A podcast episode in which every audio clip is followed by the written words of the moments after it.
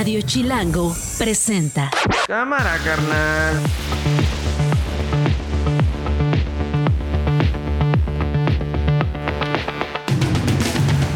Es jueves 31 de agosto, es la una de la tarde, soy Nacho Lozano y esto, esto no es un noticiero, perdón si le rompí los oídos. Así suena el mediodía. será una mujer, sin lugar a dudas, la que sea la próxima presidenta de México y va a ser del Frente Amplio por México y va a ser Xochitl Gálvez. Como demócrata que soy y absolutamente consistente que reconozca cuando los resultados no me favorecen. Beatriz Paredes, a la que quiero, admiro, reconozco profundamente. Cuando yo llegué a la política, ella era una mujer hecha y derecha y de ella siempre recibí apoyo. Gané la apuesta.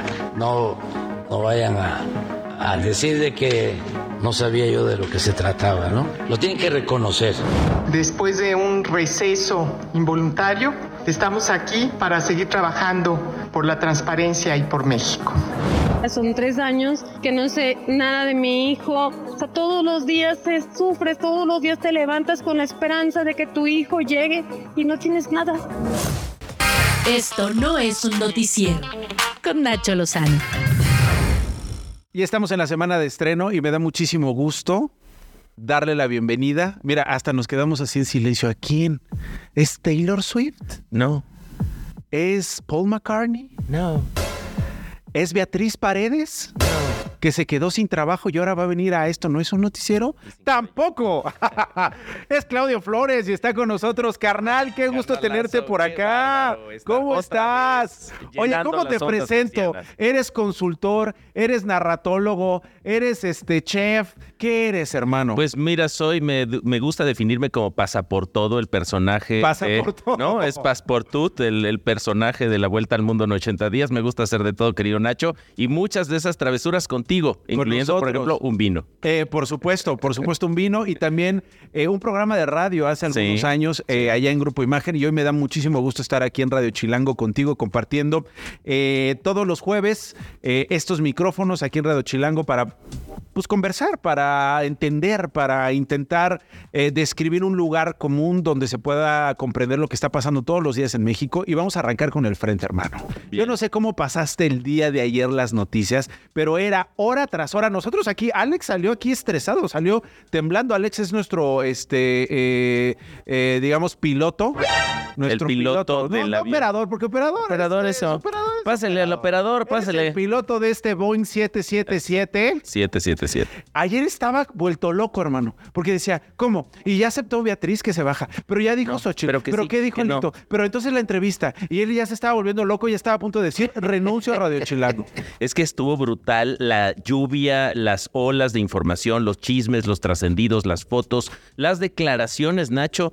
¿Para qué? Para ver qué iba a pasar con la candidatura del Frente Amplio por México. Y las humillaciones, bajar o no. Claudio. Las Sí, humillaciones. Creo que llevamos días viendo agravios y humillaciones contra Beatriz. Que te bajas, que te bajas, que te bajas, que te bajas, Nacho. Eh, pues, pues, ¿Me estás albureando? ¿No? Ah, Oye, y, y eso, y eso es lo que me parece muy grave. Digo, tampoco es que, eh, digamos, sea una prócer Beatriz Paredes, pero creo que en este proceso fue la más institucional, ¿no? Es decir, oigan, perdón, nos habíamos puesto de acuerdo que de aquí al viernes íbamos a saber la ganadora y sin embargo, Alito, el presidente nacional del PRI, el que forma parte de este Frente Amplio por México, este guacamole, este mole, Este melange, este melange, eh, está siendo muy, la verdad, muy amable con este ellos. collage. Este, eh, pues básicamente dijo, confirmó lo que ya llevaba desde hace días sembrando esta discordia en la que,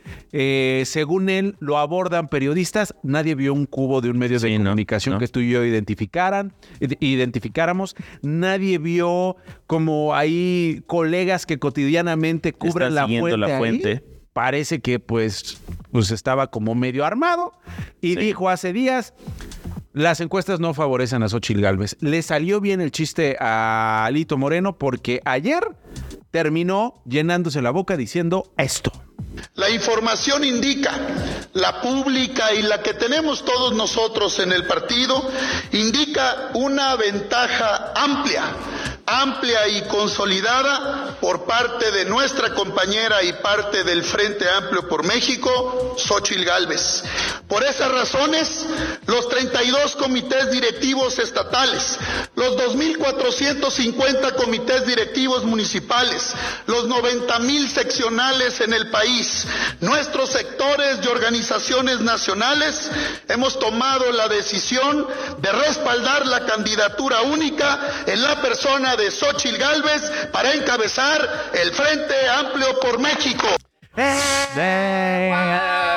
Alito, alito, alito.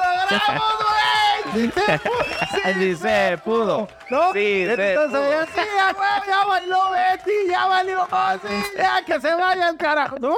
Así, así. Oye, así de sorprendente, de Pero, cargada o sea, de declaración. ¿qué manera. Ahora, es la una de la tarde con siete minutos en el centro del país. Y a esta hora no ha habido una declaración de Beatriz Paredes diciendo felicidades, Ochil Galvez. Perdí y eres tú y estoy contigo y vamos a cerrar filas. No ha habido no ha habido nada. Lo único que ha habido es una Xochitl Galvez que sale allá para decir, oye, es una muy buena persona Beatriz Paredes, Tirándole cariño. tirándole cariño, es una demócrata, respetó el proceso. Ya cuando Qué empecé con barbaridades, Fox, que yo no sé, ya deja de decir eso, Xochitl, de que trabajaste con Fox, porque eso no te ayuda. Como que no suman el currículum. No suman el currículum, hermana. ¿No? Y entonces ella siempre estuvo cuando era presidenta de la Cámara de Diputados, me apoyó, en fin, no ha salido a reconocer a Xochitl Gálvez como la candidata del frente, como la candidata que cuatro días antes de que iban a hacer una consulta, con nuestro dinero, Claudio. Que prefieren ahorrárselo, ¿eh? Pero no, no creo que lo vayan a repartir. Pe- pe- Pero, pero, a ver, a nosotros nos pusieron unas reglas en medio de la ilegalidad. Generalizada. Generalizada Sí. que todos normalizaron. De vamos Sí. a brincarnos los procesos del INE, porque Sí. ¿para qué carajo sirve el, pro- el INE si podemos hacer lo que se nos pegue en el, eh, las ganas, Las, las ganas, ganas. iba a decir. las. Exacto, eso iba a decir. exacto. Pero no lo dije. Sale nada más a decir, oigan, no me quiten el mérito. Voy a esperar que Beatriz Paredes anuncie, diga. Hoy se supone el PRI lo va a hacer. Eh, Ciro Gómez Leiva en la mañana le preguntaba a Xochitl Gálvez, oye, ¿y ya hablaste con Beatriz Paredes? ¿Ya te habló Beatriz Paredes? "Ah, de- de- de- eh, eh, eh, eh, yo la verdad es que salí a la una de la mañana bien tarde, me, Me fui a cenar tarde". con mis hijos Sí. y me levanté ahorita para tomarle la llamada. Es decir, no han hablado. No han hablado, lo cual ilustra que no está todo tan terso como parece por fuera, querido Nacho. Y también me parece que ilustra dos cosas. El PRI prefirió, eh, digamos, que la candidatura de Xochitl Galvez fuera gracias a ellos que a pesar de ellos. Me parece que ese giro, ¿no? Es, es Wow. O sea, que el PRI eligió que fuera gracias a ellos, evitando que problemas. fuera a pesar de ellos. que fuera a pesar de ellos, Imagínate un escenario, Nacho, en el que el domingo en la noche o quizá el lunes nos decían, ¿sabes qué? Ganó Beatriz Paredes. ¿Qué hacemos, güey? O sea, ¿cómo iba a procesar el Frente Amplio por México? ¿Cómo iba a procesar la ciudadanía potencial votante que ya no es Pero no Xochitl? sé, Claudio, porque a mí me ¿Hubiera quedó declinado Beatriz Paredes? Desde hace días y ayer, de verdad, por cómo se fueron dando los, los hechos y las cosas y las declaraciones y la sucesión de cosas el día de ayer, a mí me pareció que fue un acuerdo, cabrón. Sí, no, no. O sea, que al final del día sí pudo haber, eh, pudo, pudo haber una, una, una encuesta de quién, unos números de quién, hechos como que tienen más de 10 puntos arriba a Xochitl Galvez. Eso olía acuerdo en lo oscurito como lo suelen hacer. Y el tema era el relato. Es decir, ¿qué querías que fuera el origen de la candidatura de Xochitl? ¿Un acuerdo político de partidos popular o una votación masiva ciudadana el domingo en las urnas? Obviamente, para nacer, para el relato de nacimiento de la candidatura de Xochitl Galvez, era mucho más ventajoso tener esa historia. La historia de fue ungida por el voto ciudadano, pero ahorita no tiene esa historia. Lo que tiene es la historia de que fue fruto pues, de- de una serie de declinaciones. A ver si te puedes encontrar una musiquita triste, mi querido Alex. A ver si te puedes encontrar algo que nos dé violincito. tristeza. Ándale, bueno, ese está bien para escuchar a Beatriz Paredes, quien finalmente medio aceptó, no aceptó, insisto, dijo, no me favorecen los números, pero nunca reconoció a Xochitl Gálvez. Escuchen ustedes. Era natural, como culminación de mi biografía política, que intentara la candidatura presidencial para ser la primera presidenta de México. Como también es natural, como demócrata que soy y absolutamente consistente, que reconozca cuando los resultados no me favorecen. Para mí, el final es cuando se dieran los resultados que revelaban que era irreversible el triunfo de la otra candidata. Esos resultados se han dado con la expresión de estas encuestas. ¿Por qué, Beatriz? ¿Por qué? Ponme otra vez ese baile, Beatriz Paredes, ¿por qué?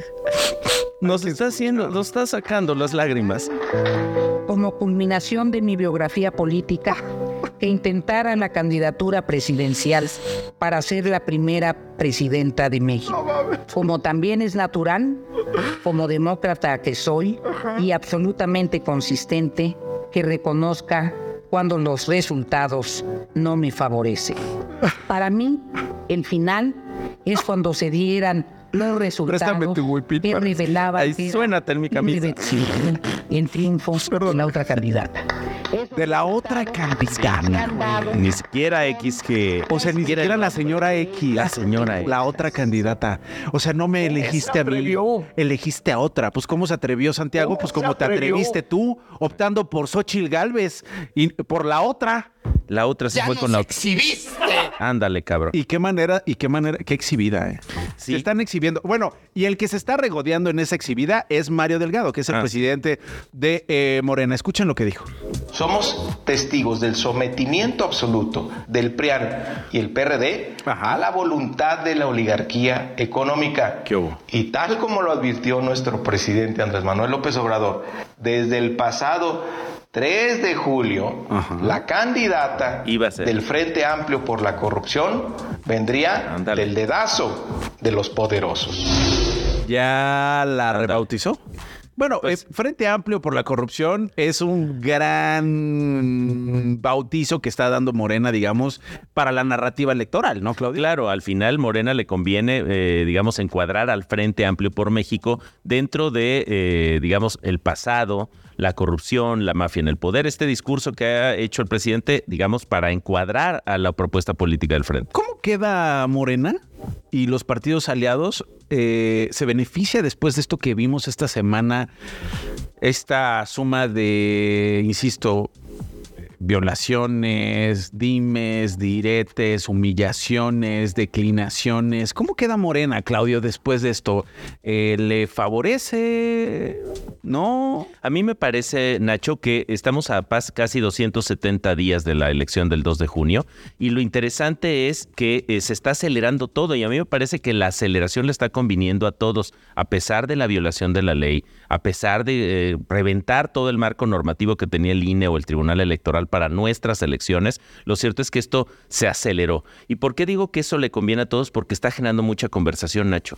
Imagínate que no existiera Xochitl Galvez y que enfrente tuvieras a un candidato más gris o a una candidata más gris. Probablemente no habría este debate que estamos viviendo hoy. Estamos en un contexto de alta polarización y esto detona mucha conversación y eso le conviene a los partidos, a todos. Y probablemente esto logre que más personas se enteren del proceso electoral y quieran participar en él. ¿Cómo le va al presidente? ¿Cómo lo tomó el presidente? ¿Cómo le cae esto al presidente? Esto fue lo que dijo desde su palacio. Nunca se había visto esto en la historia. Así, tan claro, tan descarado. Porque ni siquiera terminaron su proceso.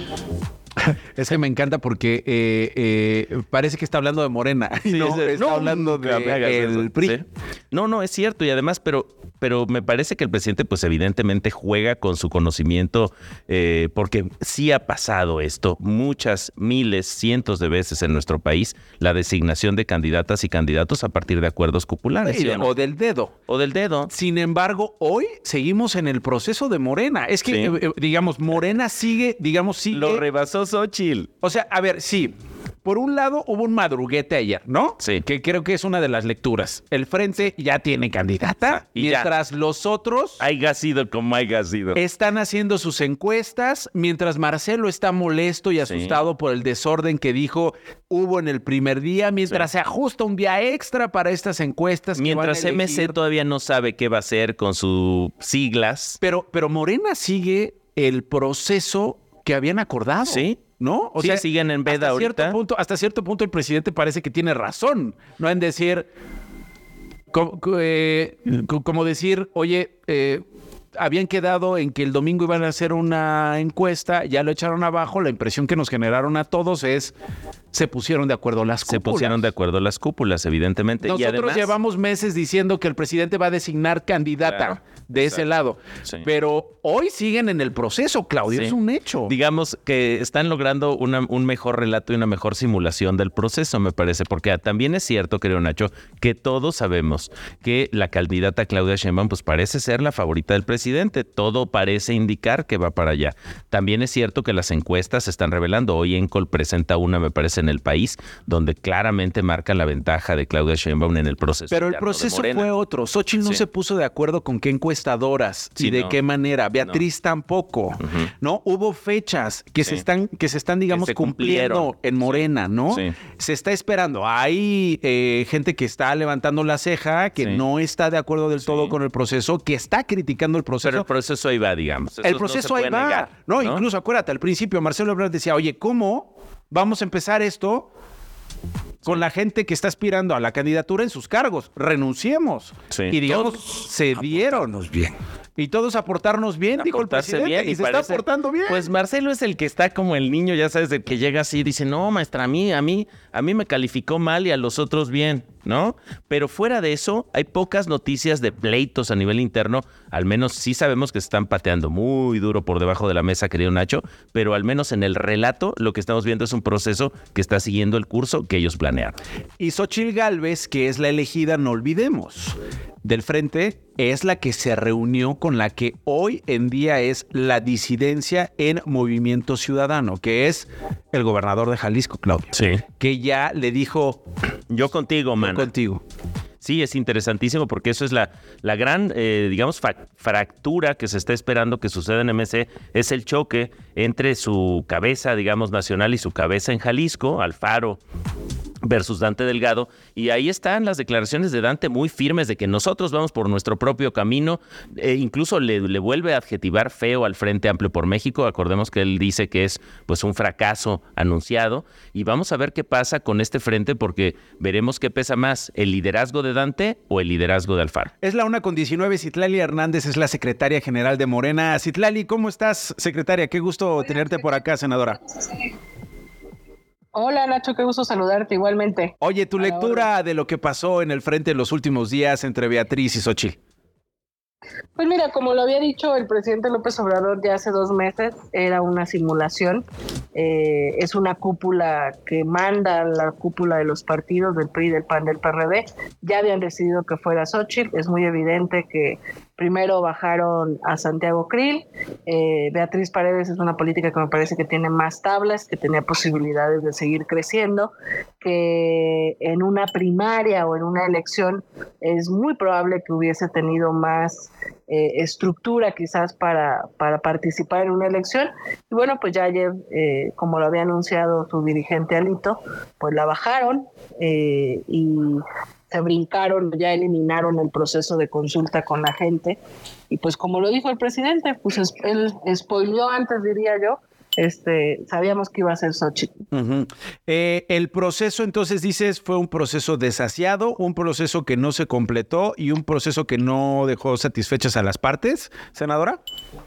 Sí, yo diría que un proceso simulado, un simulado. proceso uh -huh. donde no participó la ciudadanía, es decir, se, se ofertó como un frente ciudadano y en realidad vemos que quienes están tomando decisiones son los líderes del PRI, del PAN y del PRD. Eh, ninguno de los aspirantes inscritos o finalistas más bien eh, realmente tienen un origen ciudadano, todos tienen un vínculo partidista. Y la etapa que me parecía que era la más interesante, que eran unas primarias, pues la eliminan ya al anunciar ayer que... Que Xochitl es la, la candidata. Morena tiene las barbas remojadas para que esto no ocurra en su proceso que se define próximamente, secretaria. Mira, nosotros hemos apostado a un proceso muy complejo justamente porque queremos que la gente decida. Eh, ya pasaron dos meses de recorrido de los seis aspirantes, eh, con todas las tensiones habidas y posibles. Sí, estábamos hablando de la de Marcelo, de la de Marcelo Ebrard. Esa ya quedó zanjada, secretaria diríamos. Está ya más tranquilo Marcelo, Marta Delgado y Malo Micher. Mira, yo he hablado con los compañeros y ellos están tranquilos porque saben que el proceso, a pesar de, las inquietudes que han tenido en todo el proceso, pues ellos dicen ya llegamos hasta el final porque creemos en la encuesta y creemos que este proceso debe ser muy cuidado. Y eso es en lo que estamos enfocados en la dirigencia. Es decir, eh, tenemos cinco días de levantamiento de la encuesta que ayer inició con algunas complicaciones logísticas que se están resolviendo, pero muy cuidado todo porque mira, hay un observador de cada aspirante desde el levantamiento de la encuesta. Eh, la gente va a elegir en una boleta circular a quien prefiere como coordinador o coordinadora es más complejo de lo que vimos en el frente, la verdad, y eso lo estábamos comentando hace, hace minutos, ¿no? De definirlo por encuestas que la verdad es que tampoco es que se terminan de definir e identificar frente a este, a este proceso más complejo que están llevando ustedes en Morena, secretario. Sí, porque mira, nuestro, o sea, nuestro movimiento es un movimiento vivo. O sea, vimos asambleas eh, muy grandes de muchos de los aspirantes. Es decir, eh, la gente ha estado al pendiente y dos meses pudieron recorrer eh, y creo que hay una politización, por lo menos de nuestros simpatizantes, de saber quién puede ser la mejor persona que le dé continuidad al proyecto. La encuesta, te digo, se va a levantar, se está levantando con un representante de cada aspirante. Todos firman la boleta, todos sellan la bolsa de seguridad donde se meten las boletas. todos pueden seguir la cadena de custodia del encuestador de Morena que se trae la bolsa de seguridad acá a una bodega. Se les pidió ya que nos den una lista de los veladores que se van a quedar si se quieren quedar eh, a resguardar eh, o a cuidar la bodega y frente a todo se va a contar eh, pues el resultado de las 12.500 boletas. Es una encuesta de Morena con 2.500 encuestas y cuatro encuestadoras de espejo. Entonces, bueno, yo creo que estamos ya en la etapa final, necesitamos dar mucha certidumbre, mucha transparencia como ha sido eh, y esperando llegar al 6 de septiembre eh, con un ganador o ganadora y cinco compañeros que respalden y acompañen. Oye, y, para antes de despedirnos, secretaria general de Morena, Citlali Hernández, eh, aquí en Radio Chilango es nuestra semana de estreno, en esto no es un noticiero, y también me he preguntado, ¿cómo va a ser el proceso para elegir a la o el candidato a la jefatura de gobierno de Morena aquí en la capital, secretaria. ¿Qué, han hablado de eso? ¿Qué podemos decirle a los chilangos que nos están escuchando ahorita? Bueno, decirles que pues ya también empiecen a echar ojo a quien ven que pudiera encabezar este proceso. Que anden viendo, que anden comparando, que, que nada más no mayuguen, ¿no? sí, no, después del 6 de septiembre lanzamos la convocatoria para definir las coordinaciones estatales de los nueve estados donde habrá gubernaturas eh, y seguramente hacia eh, septiembre, finales de septiembre, inicios de octubre estaremos realizando estas encuestas y esperando que hacia octubre, noviembre ya tengamos una definición en esos nueve estados y entre esos nueve estados por supuesto está la Ciudad de México. ¿Espera sorpresas? Porque hoy vemos a Omar García Harfuch y a Clara Burugada arriba en las encuestas. Pues mira, de entrada tenemos que definir el género. Entonces, si es mixta, pues verá, vemos, veamos quiénes pueden, quién gana, digamos, si es un hombre o una mujer. Si definimos el género antes, pues veamos quién se inscribe. Es decir, creo que en la Ciudad de México, por varios aspirantes que no han sacado bien su cabeza y otros que han decidido ya no estar, pues sigue siendo una incógnita, pero sin duda ya hay compañeros que se están perfilando para ello. Eh, está la invitación al aire para que vengas aquí al estudio. Me daría mucho gusto saludarte, senadora. Gracias. No, encantadísima. Nos vemos pronto por allá. Citlali Hernández, secretaria general de Morena, una con 25. Pausa, regresamos. Estás escuchando Esto no es un noticiero con Nacho Lozano. Regresamos. Una de la tarde con 27 minutos en la zona centro del país. Ante el auge en el tráfico y consumo de fentanilo en América, la Administración para el Control de Drogas del Gobierno de los Estados Unidos, la DEA, por sus siglas en inglés, ha modificado su lista de los 10 criminales más buscados. Hoy destaca la salida de capos históricos mexicanos como Ismael Zambada García El Mayo, fuera de la lista. Y Nemesio Ceguera, Cervantes, el Mencho, líderes de los cárteles de Sinaloa y de Jalisco Nueva Generación, respectivamente. Los nuevos puestos ahora son ocupados por operadores mexicanos que ayudan al cártel de Sinaloa a introducir los opiáceos sintéticos a Estados Unidos y por delincuentes chinos que la trafican desde Asia. Yo le agradezco muchísimo a Jesús Esquivel, él es periodista de proceso desde la capital de los Estados Unidos. Jesús, gracias por tomarnos la comunicación. Eh, eh, eh, ¿Qué lectura le das a esta, a esta entrada y salida en estos dos puestos de la lista de los más buscados de la DEA? Bueno, primero hay que dejarlo muy claro, no los quitaron. Siguen siendo dos de los narcotraficantes que la DEA, el FBI, busca con mayor énfasis. lo que pasa es que la página cibernética de la DEA cambian los nombres, no quiere decir que los elimine. elimine. Si tú entras al programa de recompensas del Departamento de Estado, allí encontrarás en primer lugar el nombre de Ismael Esmayo Zambada García y de Nemesio Ceguera Plemencho. Aquí hay que decir dos cosas. El, la DEA está tratando de hacer lo que hizo con Joaquín el Chapo Guzmán Loera y me parece que está logrando lo que quiere. Que los medios de comunicación inflen el asunto de los chapitos. Tú recordarás, Nacho, que decían lo mismo del Chapo, que era el narcotraficante más peligroso, más sanguinario, el que manejaba básicamente el narcotráfico internacional. Y te pregunto, después de que lo extraditaron sí, claro. a Estados Unidos, lo procesaron, lo sentenciaron y lo mandaron al campo, ¿en qué cambió? Claro. Sí, entonces tienes, tienes un punto y es un punto que además se ha venido discutiendo por años, Jesús, y tú que has estado cubriendo estos temas, particularmente desde México, lo has visto una y otra vez. Es materia electoral en Estados Unidos y en México. Es materia narrativa, ¿no? ¿Dices tú no? No, el tema del narcotráfico no es materia electoral O, sea, eh, eh, esto, esto, esto de la, pero esto de las primarias republicanas en donde se vende incluso este el, el, el intervenir México para combatir el narco, dices tú no, no está en la agenda. No, eh, no, no, eso es retórica pura de los de los candidatos que quieren ganar adeptos entre el sector conservador. Pero se usa entonces el tema. Sí, pero no es electoral. Eh, te digo, esta será mi, no me acuerdo si es mi onceava o décima elección presidencial en los Estados Unidos. Créeme que conozco un poquito de cómo... O sea, dices tú, no es electoral en el sentido de que la gente no vota por alguien que promete atacar a los cárteles, sino que se queda solo en la narrativa de las campañas. Exacto, porque en Estados Unidos, lo sabes muy bien tú, se vota con el bolsillo el que les garantice los intereses económicos, ese es el que gana la elección presidencial en los Estados Unidos y está en cada comicios demostrado. Ahora bien, ¿por qué lo están diciendo? Pues porque el tema de la frontera es un asunto que puede generar votos de alguna manera que son los tradicionales y no son definitorios para una elección. Lo que quieren ver aquí es quién es más fuerte en un tema que los estadounidenses no quieren ver de frente, el consumo y demanda de drogas. Ellos no quieren entender porque el gobierno federal no lo ve de esa manera y no lo aborda, el hecho de que se estén muriendo 301 estadounidenses, la cifra oficial ¿eh?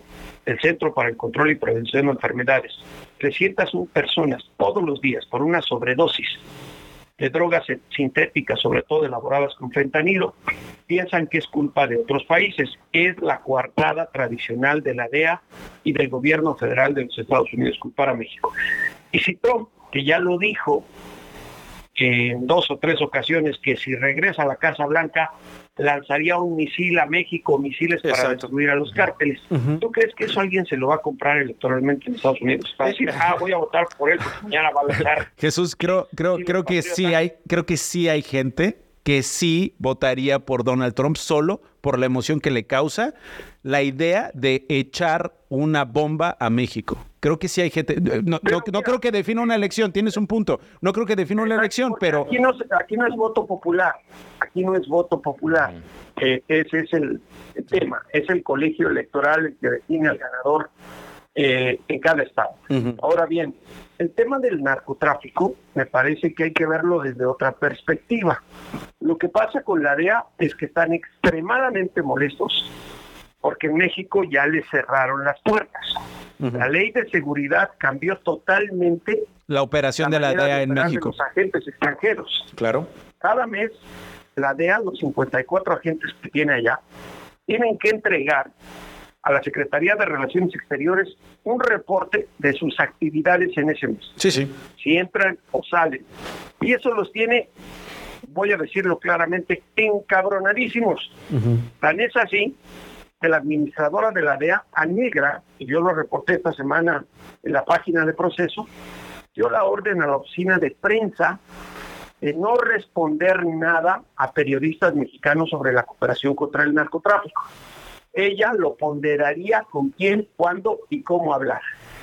Entonces, eh, me parece que también en México a veces nos pasamos de entrar las notas, dice DEA, y pensamos, no, los superpolicías. No, no, no, no. Casado en su guerra contra las drogas. Totalmente, totalmente. Y, y justo, justo eso te quería preguntar, justo eso te quiero preguntar, Jesús. No, no, no, te lo juro, eh, creo que estamos en la misma. Eh, no tendría que ser esa la apreciación de los elementos, sin generalizar. Históricamente la idea, la DEA tiene eh, casos documentados de corrupción. Por eso yo te quería preguntar por qué se encabronaron. Se encabronaron porque dejaron de hacer que particularmente esos elementos corruptos o esos factores corruptores, Jesús.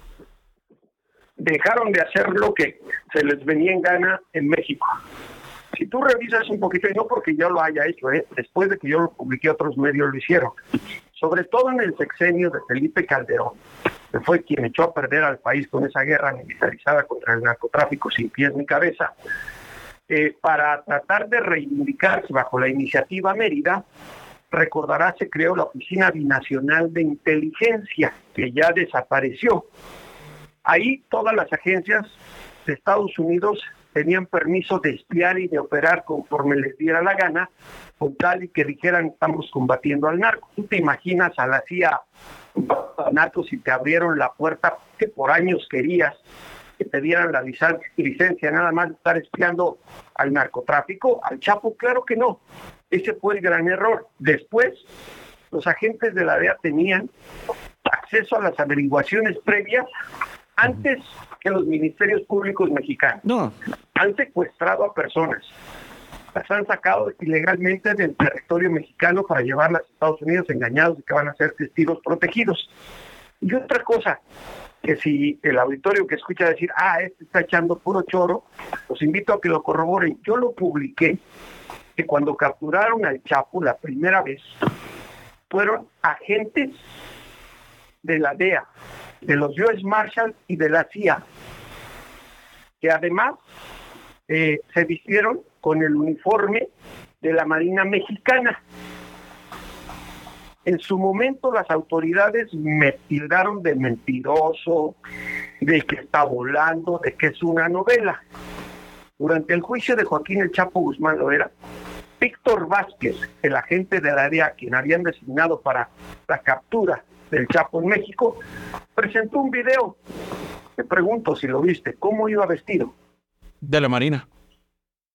Con el uniforme de la Marina, portando rifle, un, un R-15 y, y pistolas que se supone no deben llevar, a, no deben portar.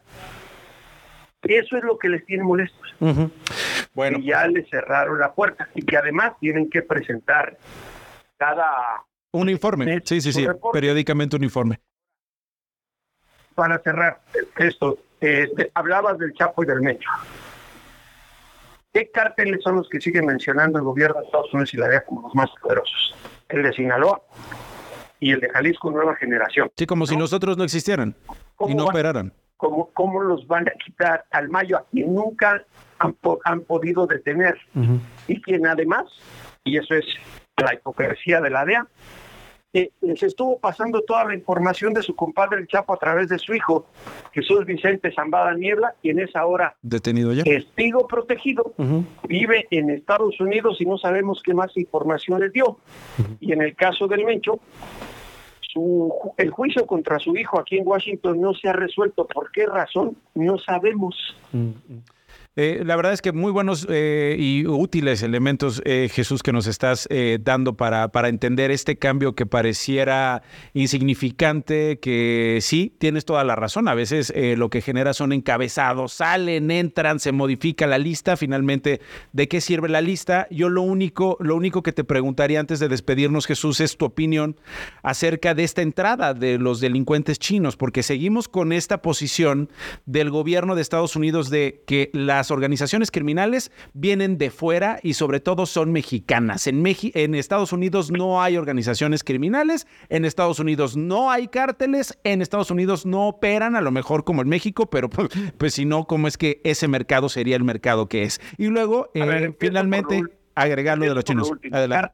Cárteles hay ya en Estados Unidos.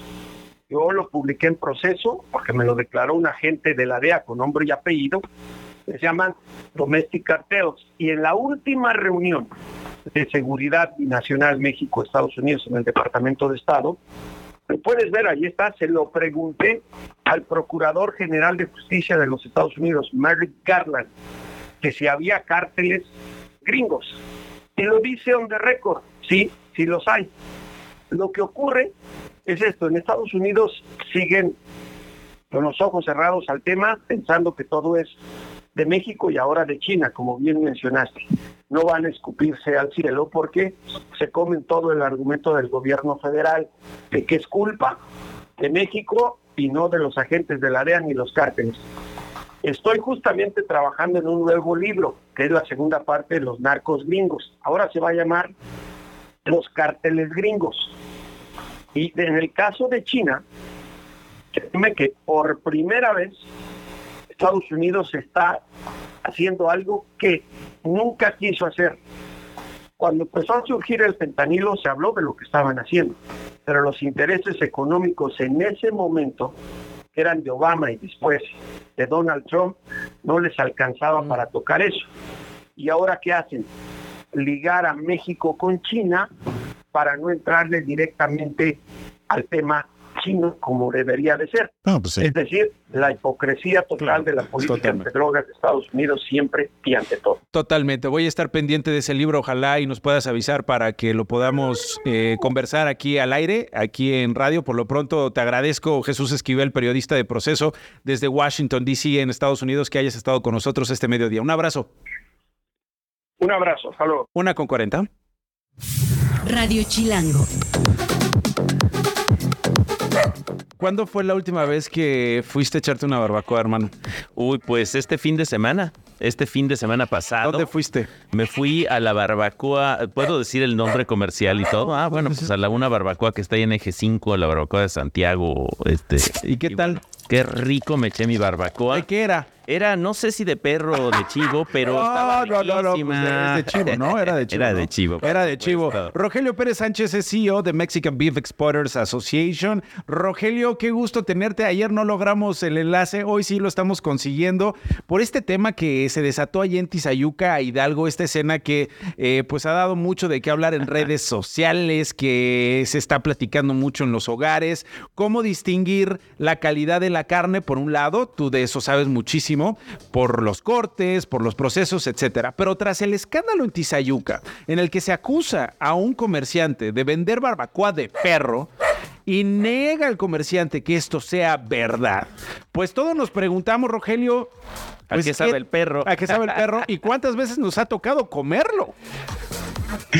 Gracias, Nacho. Gracias. Ayer no era miedo la entrevista, se nos cortó la comunicación. ah, Fíjate que es un tema, el día de ayer, el día de ayer eh, se sonó mucho y ha estado sonando en redes sociales, como dices, este tema. Realmente no tenemos una legislación como tal que esté prohibiendo el consumo de perro, pero tampoco está permitido. Las, las, las especies que están permitidas, ayer se comentaba bovino, porcino, eh, ave, ovinos, eh, conejos, están permitidos, pero como tal no tenemos una legislación y como tal también no existe una, un, parámetro que te pueda decir cuál es la diferencia de comer una especie que no esté permitida con esta especie. Hay religiones como eh, la kosher, la, la halal, que sí te especifica que no puedes comer especies rastreras, por ejemplo, pero en México en este caso no tenemos estos lineamientos eh, de manera específica, lo cual... Y sin embargo hay gente que abusa. No, Rogelio, hay gente que abusa y sí mezcla en el suadero carne de perro, ¿no? De repente veterinarios consultados por nosotros decían, oye, pues sí se identifica porque la carne es más, eh, más blanda, la grasa es más amarillenta. Sin embargo, hay trampas, ¿no? Seguramente deben de tenerlas, pero a lo, que nos toca a nosotros los productores es asegurar lo que tenemos, asegurar cadenas de frío, asegurar la calidad de los productos que estamos sacando.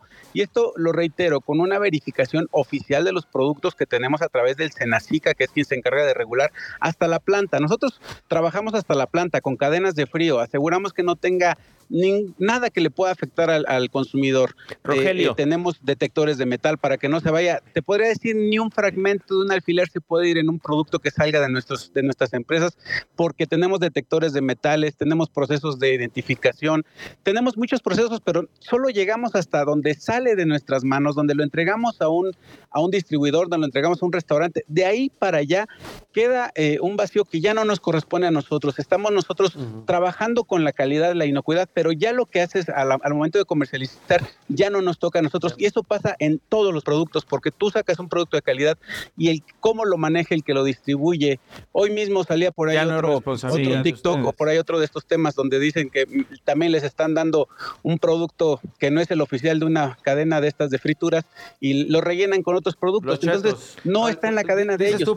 ellos producen con calidad igual que nosotros. Por la señora que llenaba bolsitas de chetos con la mano. Entonces, Claudio, tenemos botana y tenemos tenemos carne pirata entonces, ¿no? Esa sería, digamos, la nota, porque lo que nos está diciendo Rogelio, querido Rogelio, eh, pues es que ustedes entregan muy bien la carne certificada, sellada, con todos los controles de cadena de frío, etcétera, pero después lo que sucede, pues quién sabe, ¿no? Y ahí es donde quizá pues se le agregan otras proteínas, querido Nacho. Como lo dijiste. Y ahí está. Y quizá, no sé, Nacho, ya viéndonos muy pragmáticos, eh, pues ya sea tiempo de acostumbrarnos a comer perro.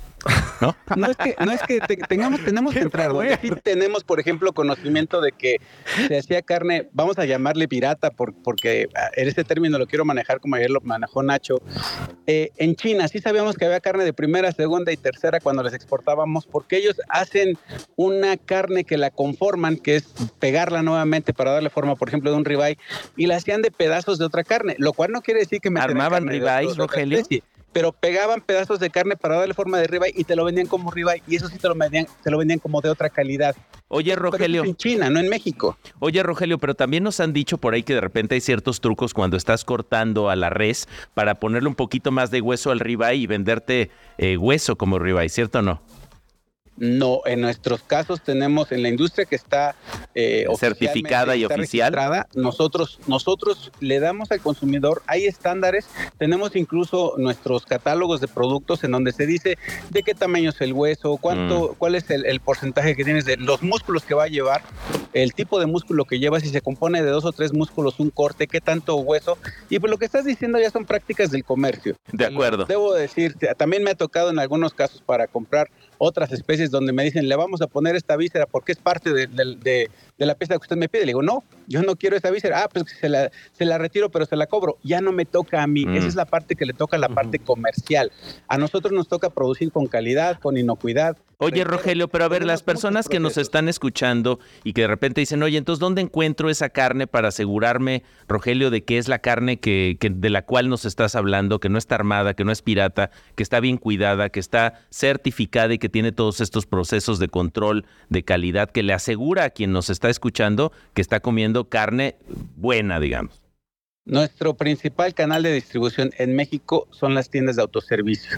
Esas tiendas donde vas y llegas a la carnicería, que hoy encuentras cada vez más el paquetito emplayado donde ves la carne, pero también hay un nuevo formato de algunas tiendas donde si tú ves a través del cristal, ahí se ven las cajas y se ve el sello TIF de todas las de todo el producto que tienen. También tienen producto importado que tiene otro sello que es el, el de otros países de, los que importamos, pero puedes ver que es una, un producto perfectamente empacado que viene en caja, que no cae al piso, que no, no tiene un contacto con otros, otras materias. Y que, no hace guau guau, ¿no?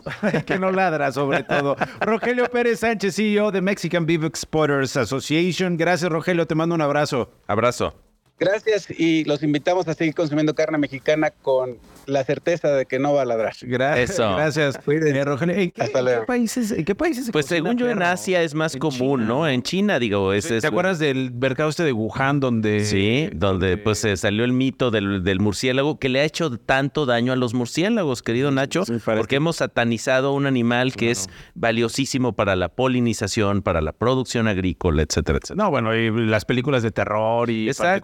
Particularmente ahora con el COVID-19 y donde sí, en un país donde se, se consume carne de perro cotidianamente. Exacto, y por eso quizá es un asunto cultural, es decir... O sea, tú ya estás pienso- diciendo, ya hay que acostumbrarnos, yo no, no, no, no, no sé. Unas carnitas de perrito. Qué horror. ¿No? Es- O sea, la nogada, la perrona, Una- per- un, un perrogada. chile, un chile relleno de... No, no, no, no, una con 48. Radio Chilango.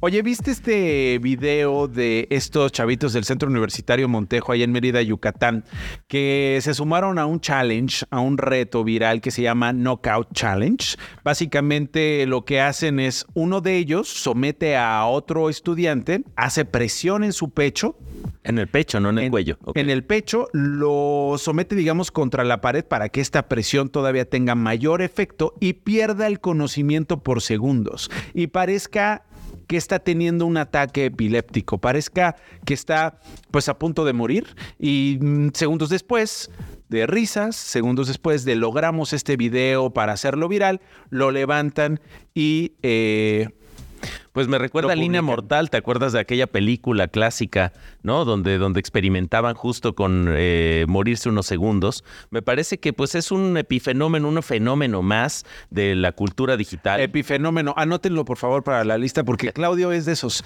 que se va a sacar En las palabrotas. palabra que va a Palabrotas. tener allá epifenómeno. Sí, es decir, un fenómeno que depende de otro. Oye, está con nosotros Vicente Santos, que es periodista de Mérida. Vicente, ¿cómo estás? Bienvenido a este epifenómeno que se llama Esto no es un noticiero.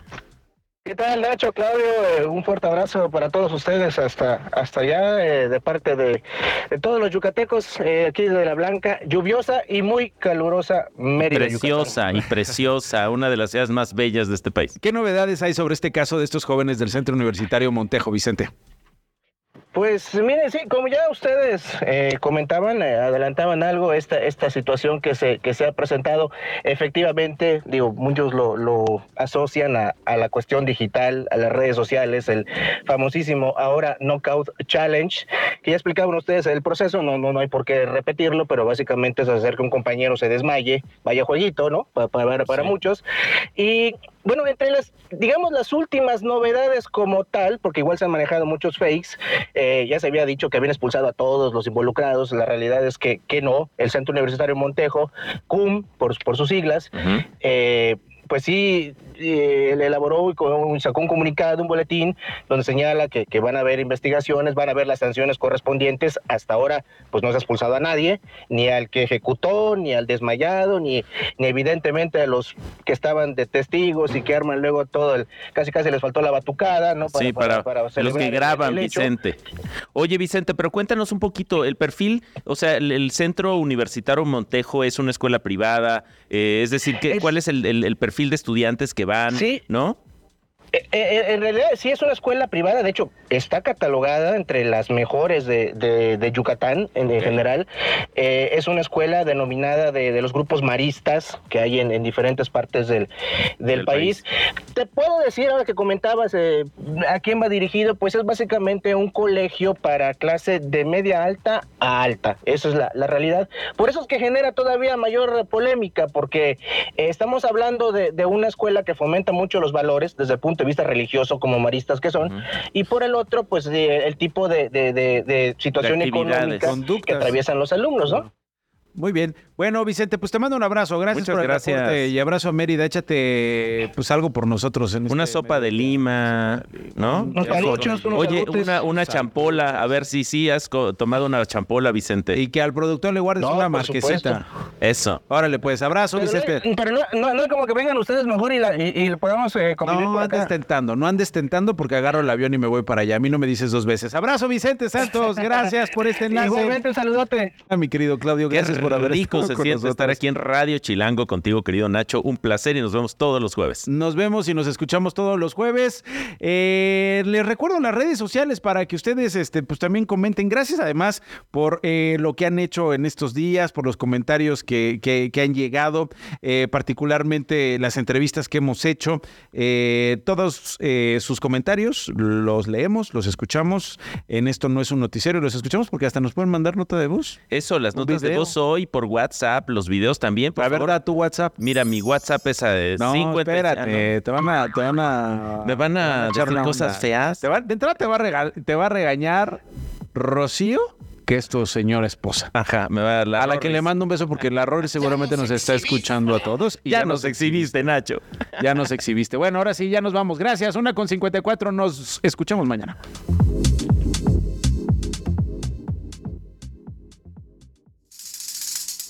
Nos vemos. Esto no fue un noticiero con Nacho Lozano.